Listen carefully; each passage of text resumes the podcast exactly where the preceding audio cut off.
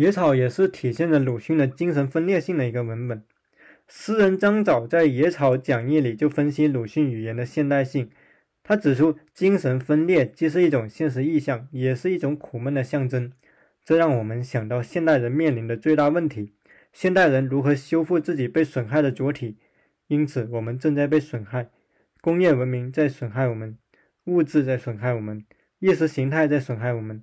所以，现代人最大的工程就是修复主体和如何重新自由地表达自己。竹内好说，鲁迅所看到的是黑暗，但他是以满腔热情来看待黑暗，并绝望的。对他来说，只有绝望才是真实。但不久，绝望也不是真实，绝望也是虚妄。绝望之为虚妄，正与希望相同。如果绝望也是虚妄，那么人该做什么才好呢？对绝望感到绝望的人，只能成为文学者，不靠天，不靠地，不以任何东西来支撑自己，因此也就不得不把一切归于自己一身。于是，文学者鲁迅在现实性的意义上诞生了。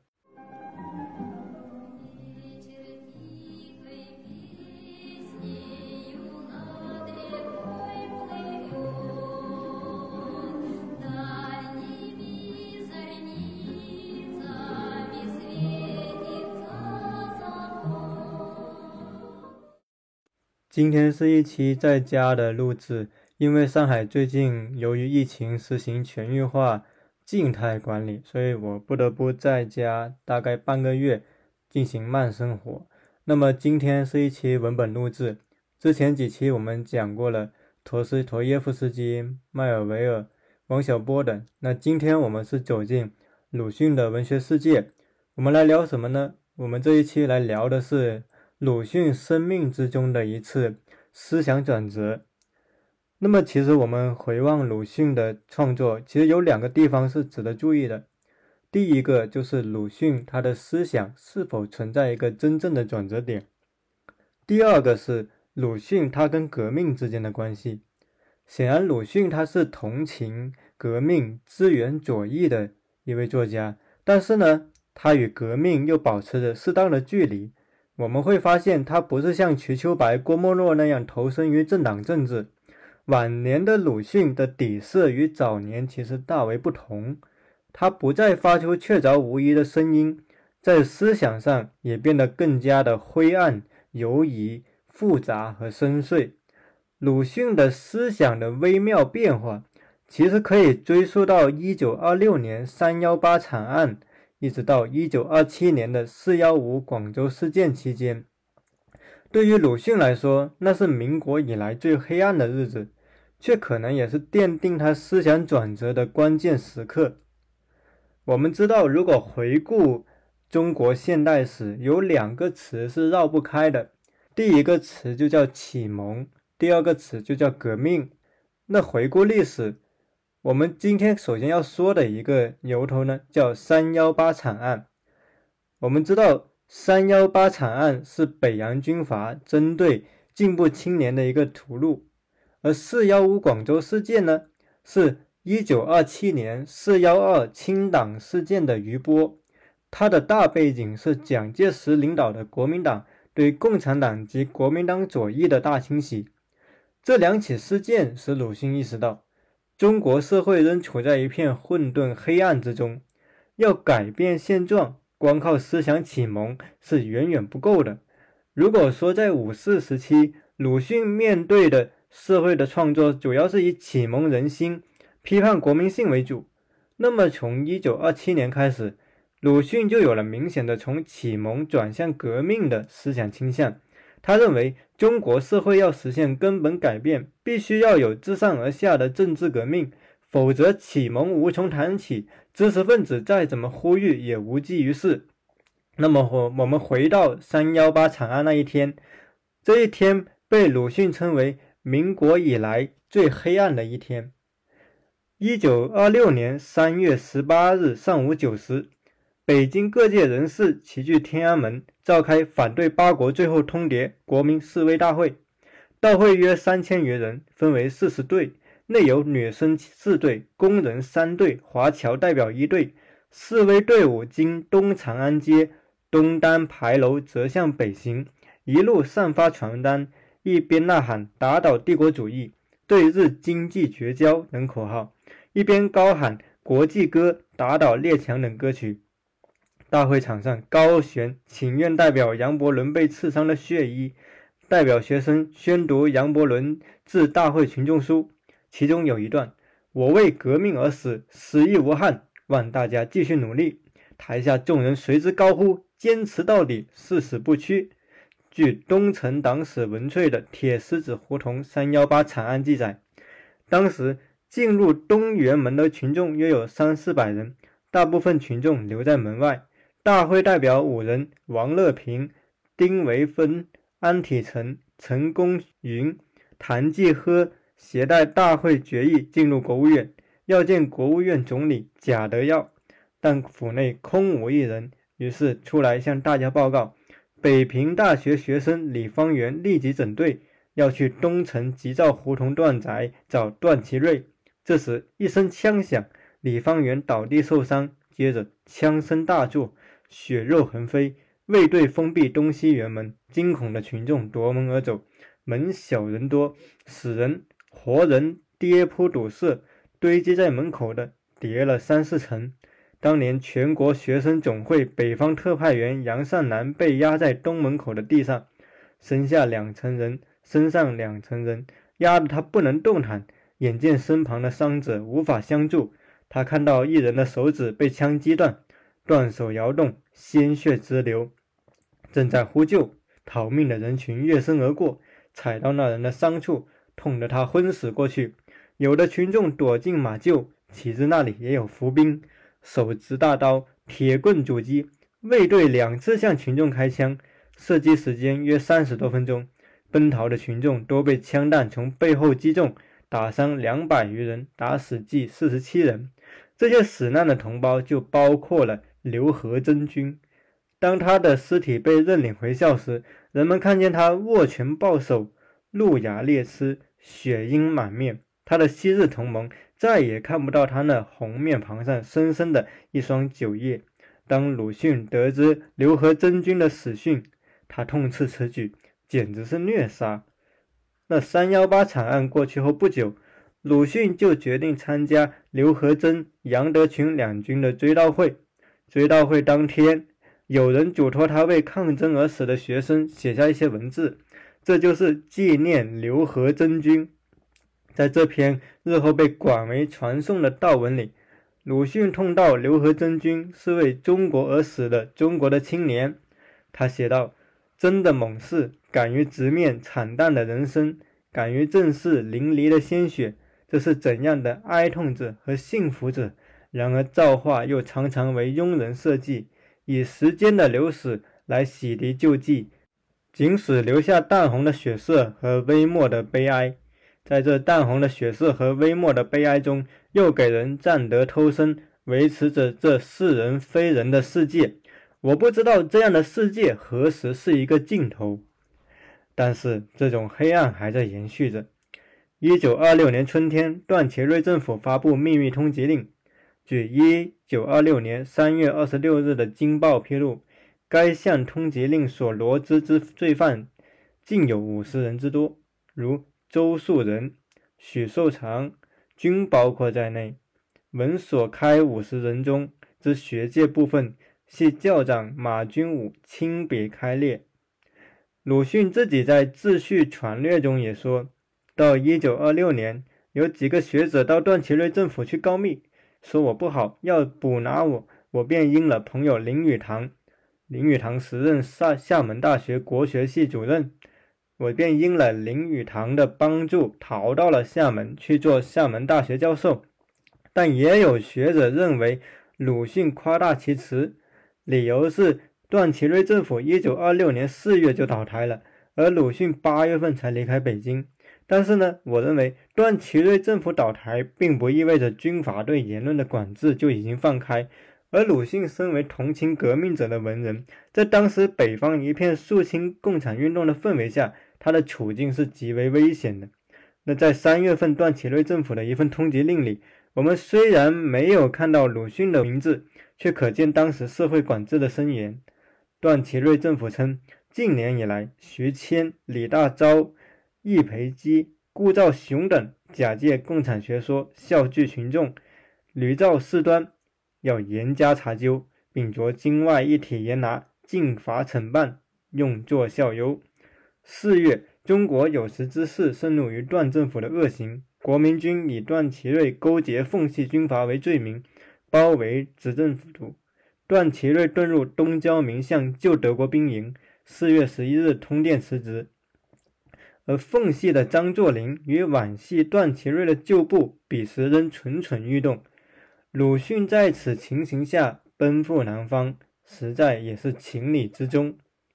一九二六年九月四日，鲁迅由北京经上海乘海轮抵达厦门。一九二七年一月十六日，又乘海轮“苏州号”离厦门赴广州。一月十八日，鲁迅抵达广州，入住中山大学大钟楼西面二楼的一个房间。两个月后，搬到了白云路西段七号。在这里，鲁迅不仅完成了小说《铸剑》，也写下了那句：“人类的悲欢并不相通，我只觉得他们吵闹。”鲁迅到达广州不到三个月。中国爆发了“四幺二”事件。四月十二日到四月十五日，以蒋介石军队占领上海总工会和工人纠察队总指挥处为标志，“四幺二”事件爆发。反革命军队查封或解散革命组织和进步团体，对共产党人和左翼知识分子进行了大规模的搜捕和屠杀。三日之内，三百多名共产党人和革命群众被杀。五百多人被捕，超过五千人音讯全无。鲁迅故友和旧交有不少人也卷入到这场悲剧之中。汪寿华、赵世炎、陈延年等共产党人都于1927年不幸遇害。李大钊也死于奉系军阀的三角处决，绞杀整整进行了四十分钟。李大钊死时年仅三十八岁。仅仅三天之后，四月十五日。广州爆发了震惊中外的“四幺五”大屠杀，邓培、萧楚女、李启汉、刘尔松等两千多名共产党人和工人运动同行者被杀害。以李济深、钱大钧为代表的国民党右派在广州搞起了白色恐怖。那根据鲁迅研究学者刘丹的考证，一九二七年四月十五日凌晨，国民党当局戒严广州，开始清党。中大遭到军警搜捕，许多师生被捕。清晨，鲁迅在白云楼得到消息，冒着生命危险回中大了解情况。在钟楼和住在校内的教授不期而遇，教授们向鲁迅诉说昨夜的遭遇，并由鲁迅牵头要求朱家骅代表学校，让国民党当局发出了不准搜查教授宿舍的布告。下午，中大当局为了控制学校的混乱局面。恢复教学秩序，紧急召集各主任回校开会。鲁迅冒雨参会，在会上呼吁校方出面营救被捕学生，并与朱家骅据理力争，但是没有得到与会人员的支持，无果而终。这也是最终成为鲁迅从中大辞职的重要原因之一。一九二七年是中国革命的晦暗之年，鲁迅在这时候看法显得尤为重要。早在四幺五广州大屠杀之前，鲁迅就预感到了中国革命潜在的危机。他在两地书里说：“局势红里透着白”，暗指中国的革命形势不容乐观。在国民革命高歌猛进的时候，他却在两地书序里写道：“所讲的又不外乎学校风潮本身情况。”饭菜好坏，天气阴晴，而最坏的是我们当日居漫天幕中，幽冥莫辨。讲自己的事倒没有什么，但一遇到推测天下大事，就不免糊涂得很。所以，凡有欢欣鼓舞之词，从现在看起来，大抵成了梦呓了。到了一九三四年，鲁迅回顾四幺二事件时说：“国民党北伐分明很顺利，厦门的有些教授也到广州来了，不久就清党。”我一生从未见过有这么杀人的，我就辞了职，回到上海，想以译作谋生。但因为加入自由大同盟，听说国民党在通缉我了，我便躲起来。此后又加入了左翼作家联盟、民权同盟。到今年，我的一九二六年以后出版的译作几乎全被国民党所制止。那段时间，鲁迅曾有一个写作计划，叫做《夜记》，就夜晚的夜，记录的记，每周一篇，形成系列文章，集合成书。他把当时中国社会的景象形容为黑夜，黑夜持续多久，夜记就写到多久。但是在后来，业绩并没有持续下去。鲁迅妻子许广平给出的理由是：黑夜里写什么文章不是业绩呢？四幺二事件之前，鲁迅是一位致力于思想启蒙的作家、知识分子。但是在一九二七年四幺二事件以后，鲁迅他的姿态明显显得更加的激烈起来。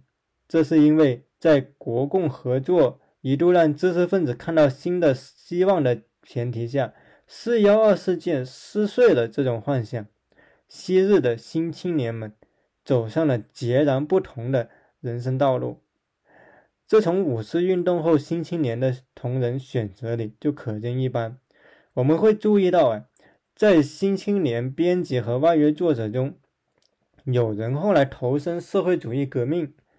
比如陈独秀、李大钊，也有人从同情革命但不加入政党，比如鲁迅；还有的人呢，以自由主义、实用主义哲学为思想光谱，成为国民党的中坚力量，比如胡适、蔡元培。在那些不属于新青年编辑部又声援进步运动的青年中，许多人后来也走上了截然不同的人生道路。当毛泽东、瞿秋白、陈延年、赵世炎等人。照亮星星之火时，汪精卫、吴志辉却成为了反革命。那李之后曾提出，二十世纪上半叶中国的一条主线是救亡压倒启蒙。在一九二六年之前，鲁迅创作的重心在于启蒙大众、批判国民性，但是以一九二六年纪念刘和珍君为标志，再到一九二七年目睹国民党清党，鲁迅创作的重心。明显发生了转变。学界有一种观点认为，这是鲁迅从启蒙到救亡的转变。比如，鲁迅研究学者贺仲明说，多年来学术界对后期鲁迅的认识纷纭，值得深入的讨论。观涉后期鲁迅思想的焦点之一是其对国民性批判的态度。他并未完全放弃这一思想，但态度却有显著的转变。其思想内核从文化启蒙向以革命为中心的实践转启蒙转移，但用这一说法概括鲁迅的转变，我认为仍显得笼统。否则，我们就无法解释鲁迅后期小说中的油滑与迷惘的心态，也无法说清楚在鲁迅最后一本小说集《故事新编》中，为什么他对儒家不是一昧批判的态度，而是流淌着复杂的阳气。那我们如果要弄清这个问题，首先要从鲁迅对启蒙和进化论的反思说起。我们知道，鲁迅原本是进化论的忠实支持者。一九零一年，鲁迅在南京求学时就接触到了严复的天演论，进而知道了赫胥黎斯宾塞的思想。他青年时期非常崇敬赫胥黎，后来去了日本，他又积极阅读跟赫胥黎有关的书，并且推荐给弟弟周作人。以进化论为基础，他体现出相信进步、主张反抗、启蒙国民三大观念。而青年时期，尼采也是对鲁迅有了重大影响的人物。尼采让鲁迅开始重估人的定位、人的价值，并在特定时期，一个人如何具备超人意志。我们要看到的是，鲁迅赴日留学的时候，正是尼采思想在日本流行的时期。尼采的《查拉图斯特拉如是说》也是鲁迅的案头读物。那尼采的思想其实也有进化论的一面。他认为，在进化的途中，人不过是桥梁，非终极。进化并不是人强力的推动历史进程，而是顺应自然规律，在承认自然的必然前提之下，给进化注入以意志超越自我的元素。但是呢，鲁迅在一九二七年又沮丧地说道。我一向是相信进化论的，总以为将来必胜于过去，青年必胜于老人。然而后来我明白，我倒是错了。又因为社会前景的暗淡，他说：“总而言之，现在躺在发那些四平八稳的救救孩子似的议论，连我自己听去也觉得空空洞洞了。甚至作为被世人推崇的文学家，鲁迅却说：“文学，文学是最不中用的，没有力量的人讲的，有实力的人并不开口就杀人，被压迫的人讲几句话、写几个字就要被杀。”即使幸而不被杀，但天天呐喊叫苦鸣不平，而有实力的人仍然压迫、虐待、杀戮，没有办法对待他们。这文学与人们又有什么益处呢？鲁迅的思想转变其实可以参考达友恒先生这篇文章，他鲜明的在这篇文章里表现出他对于中国社会、中国革命的态度。他在文中曾经说道：“现在沉默的原因。”却不是先前决定的原因，因为我离开厦门的时候，思想已经有些改变。这种变迁的路径路说起来太烦，姑且略掉吧。我希望自己将来或者会发表，单就近史而言，则大原因之一是我恐怖了，而且这种恐怖，我觉得从来没有体验过。那为什么鲁迅会感到恐怖呢？其实就是因为他在广州目睹了青年。对青年的杀戮，青年一定比旧人好吗？被压迫的青年为什么到了一定阶段也开始压迫别人？又是为什么许多青年还不到三十岁就已经世故圆滑的成了老人？鲁迅他在《达友恒先生》里写道：“我至今为止时时有一种乐观，以为压迫杀戮青年的大概是老人。”这种老人渐渐死去，中国总可比较的有生气。现在我知道不然了，杀戮青年的似乎都大概是青年，而且对于别个的不能再造的生命和青春更无顾惜。如果对于动物也要算暴殄天物，我尤其怕看的是胜利者的得意之笔。我其实并不是激进的改革论者，我没有反对过死刑。但对于凌迟和灭族，我曾表示过十分的憎恨和悲痛。我以为二十世纪的人群中是不应该有的。斧劈枪刺，自然不说是凌迟，但我们不能用一粒子弹打在他后脑上吗？结果是一样的，对方的死亡。但事实是事实，血的游戏已经开头，而角色又是青年，并且有得意之色。我现在已经看不见这出戏的收场。实际上，鲁迅他初到广州时，曾经对青年有很大的期望。这一方面呢，源于他对孙中山、对广州这座城市的好感。他曾与许广平多次谈论过孙中山和辛亥革命。在他看来，孙中山的意义不在于他是一位成熟的革命家，而在于他是一位真正的革命者。一位真诚的相信革命，到死仍呼吁着革命尚未成功的人。而另一方面，广州是国民革命的策源地。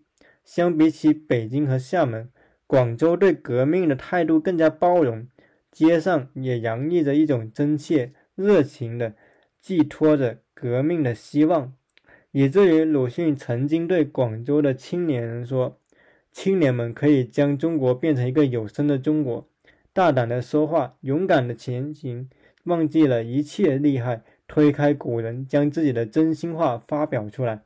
初到广州，鲁迅一度把自己变成演说家、青年导师。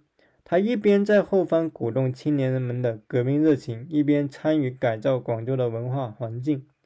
一九二七年，广州在政治上势头正盛，但在文化上还犹如文化荒漠。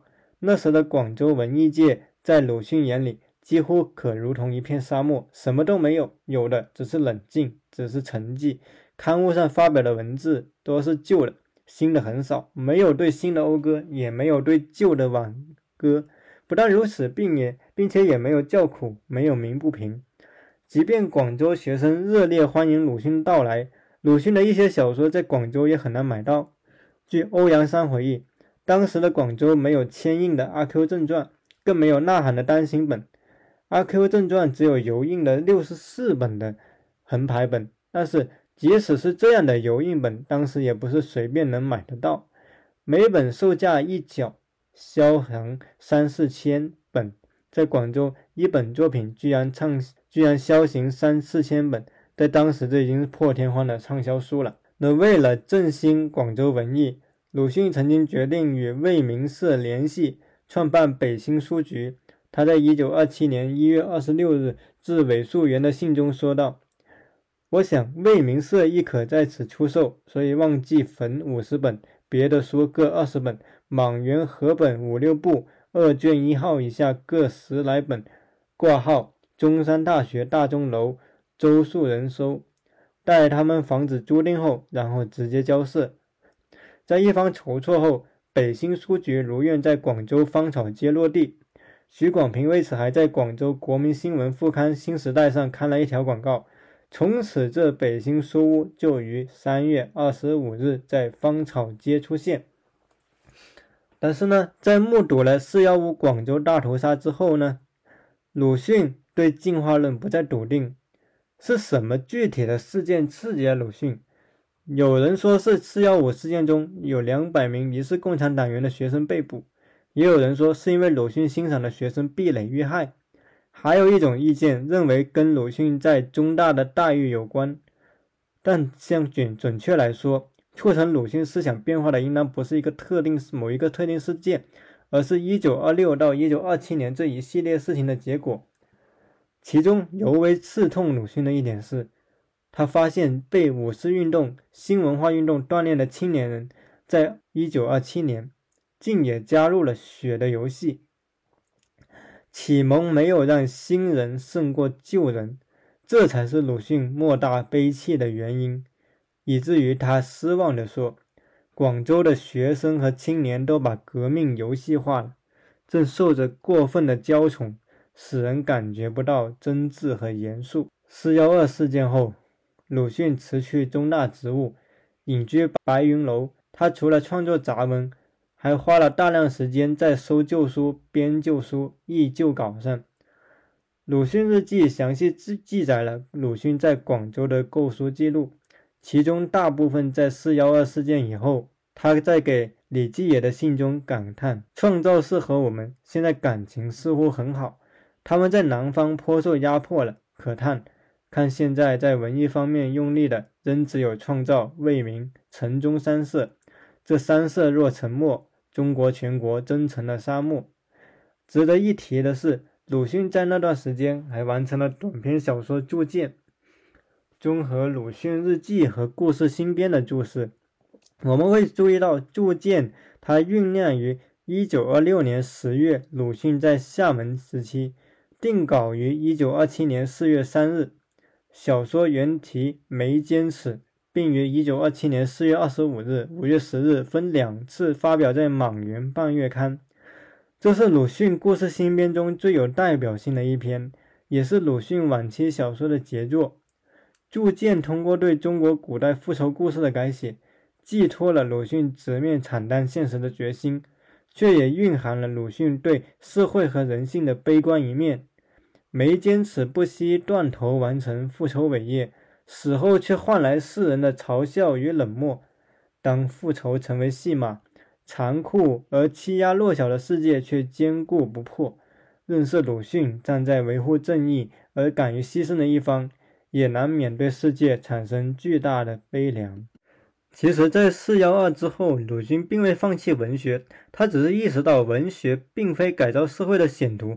一个独立的文人总有他固有的局限，但是呢，文人所面对的却是更为强大的统治力量。要实现革命，完成对中国社会的改造，光靠文人是行不通的，甚至光靠知识分子启蒙大众也是行不通的。因为革命是从政治制度到文化思想的总体改造，革命总是伴随着流血牺牲，也伴随着政治、科技、军事、经济等多重领域的残酷角力。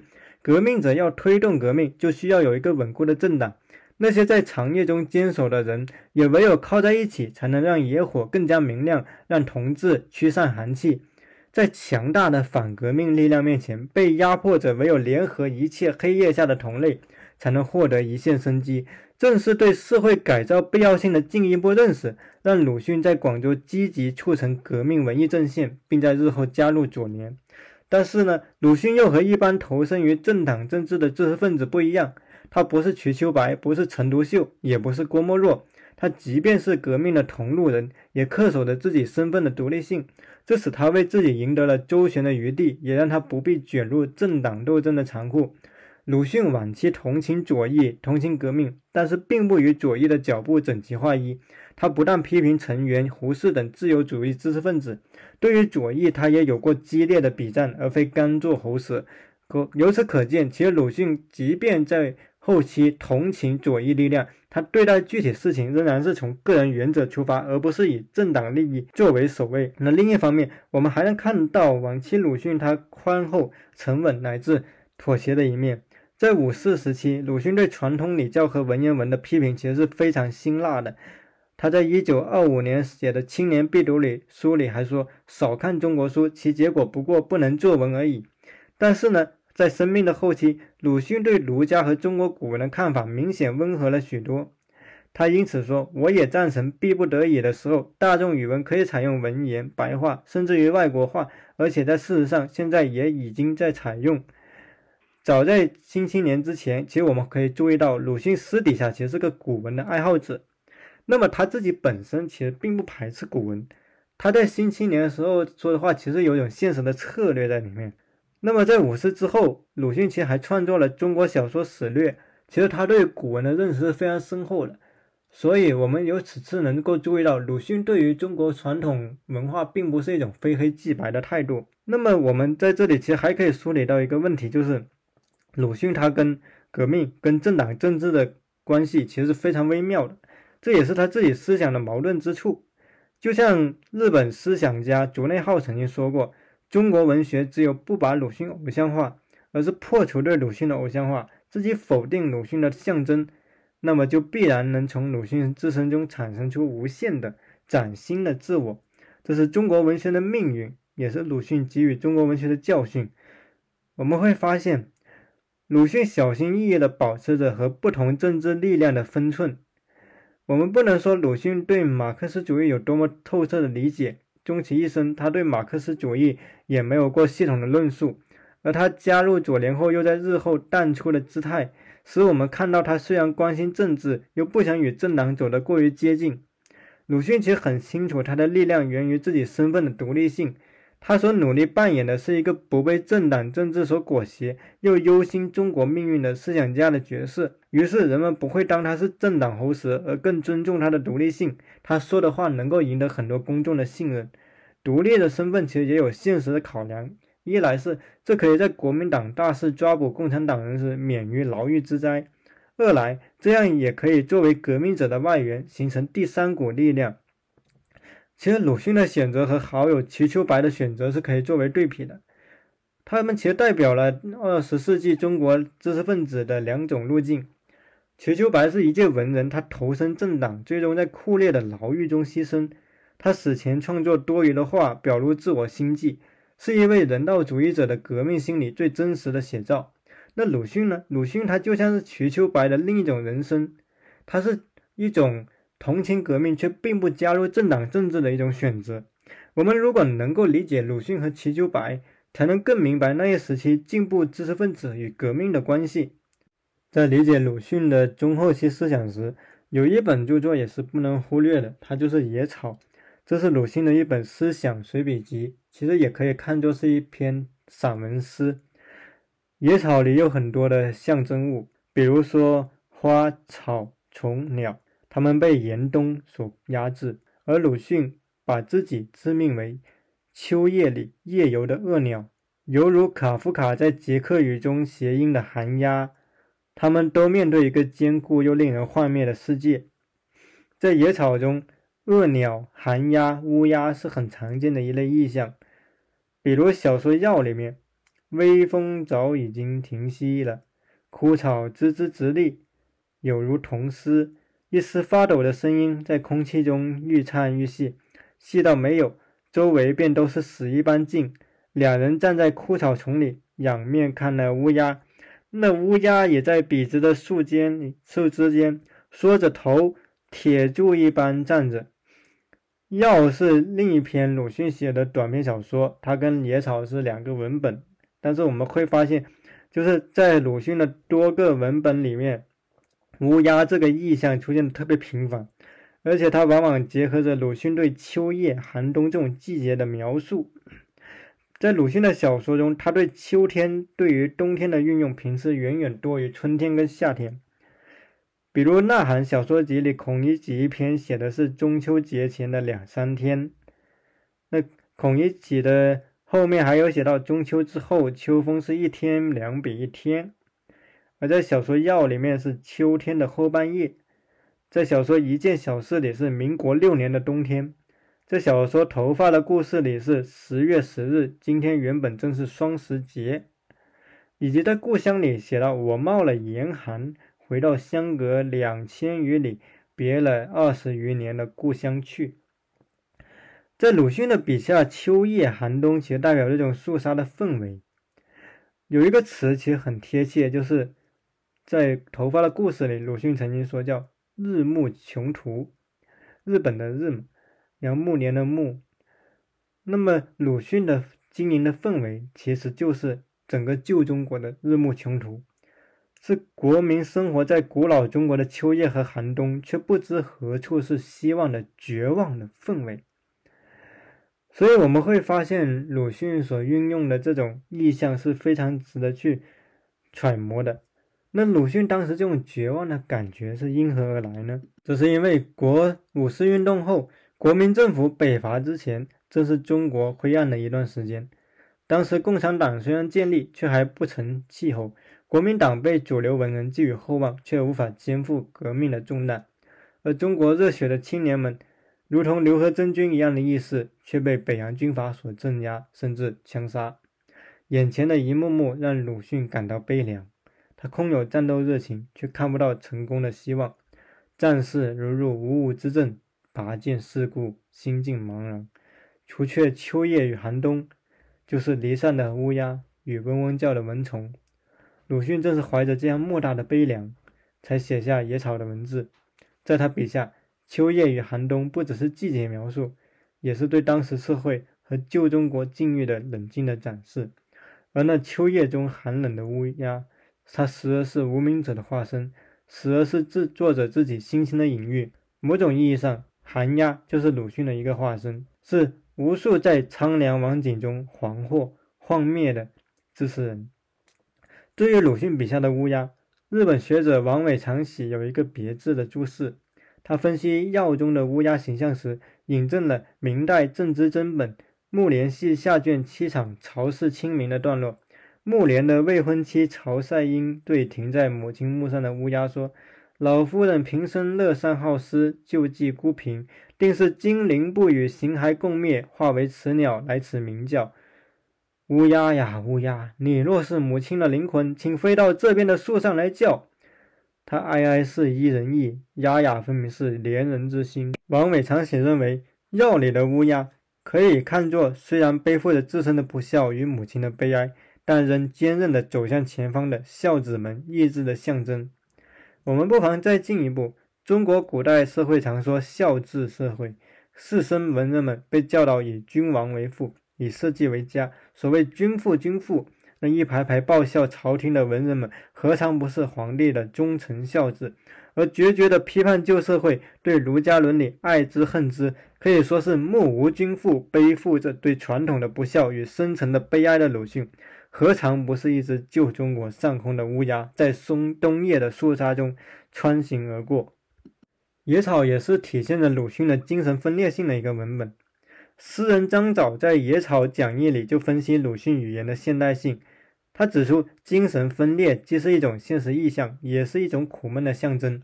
这让我们想到现代人面临的最大问题：现代人如何修复自己被损害的主体？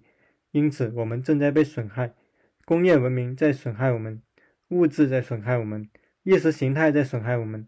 所以，现代人最大的工程就是修复主体和如何重新自由地表达自己。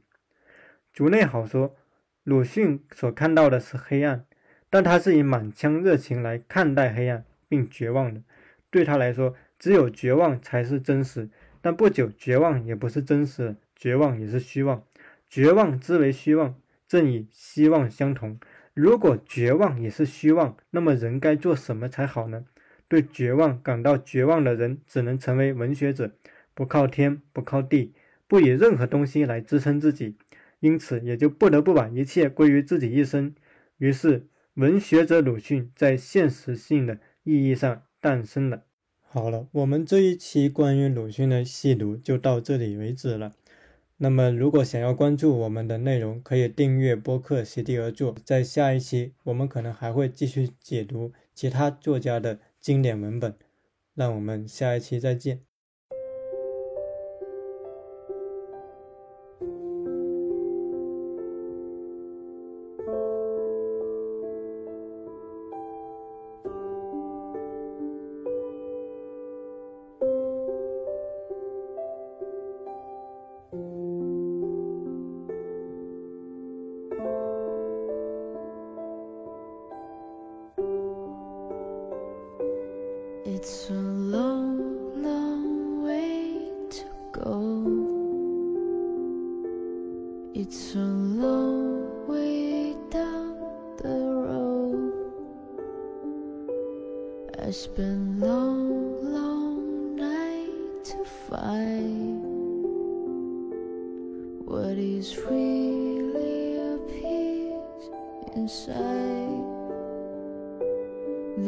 Seas